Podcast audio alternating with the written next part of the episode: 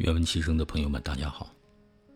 近来还是在翻看着这本《早晨从中午开始》，时常被作者朴素的文字下面迸发出的强大力量所感动。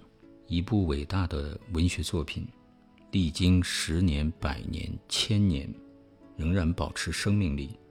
我想，根本原因还是这些思想家或者作家。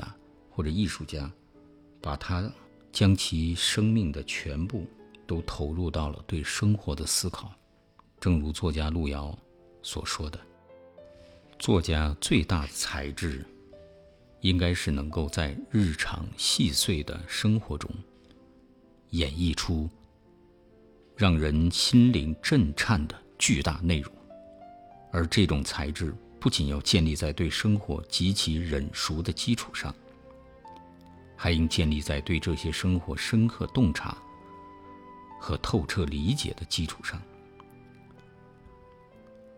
路遥说：“故事可以编，但生活不可以编。编造的故事再生动，也很难打动人；而生活的真情实感，哪怕未成曲调，也会使人心醉神迷。”这个关于生活的问题，路遥还说道：“生活对于作家、艺术家来说，就如同人和食物的关系一样。”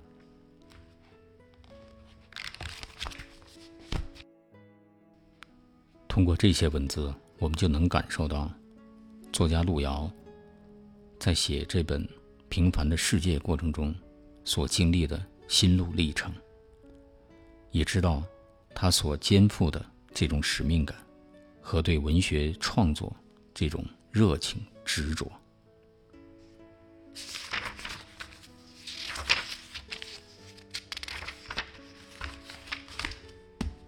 好，今天的读书分享就到这里，谢谢大家。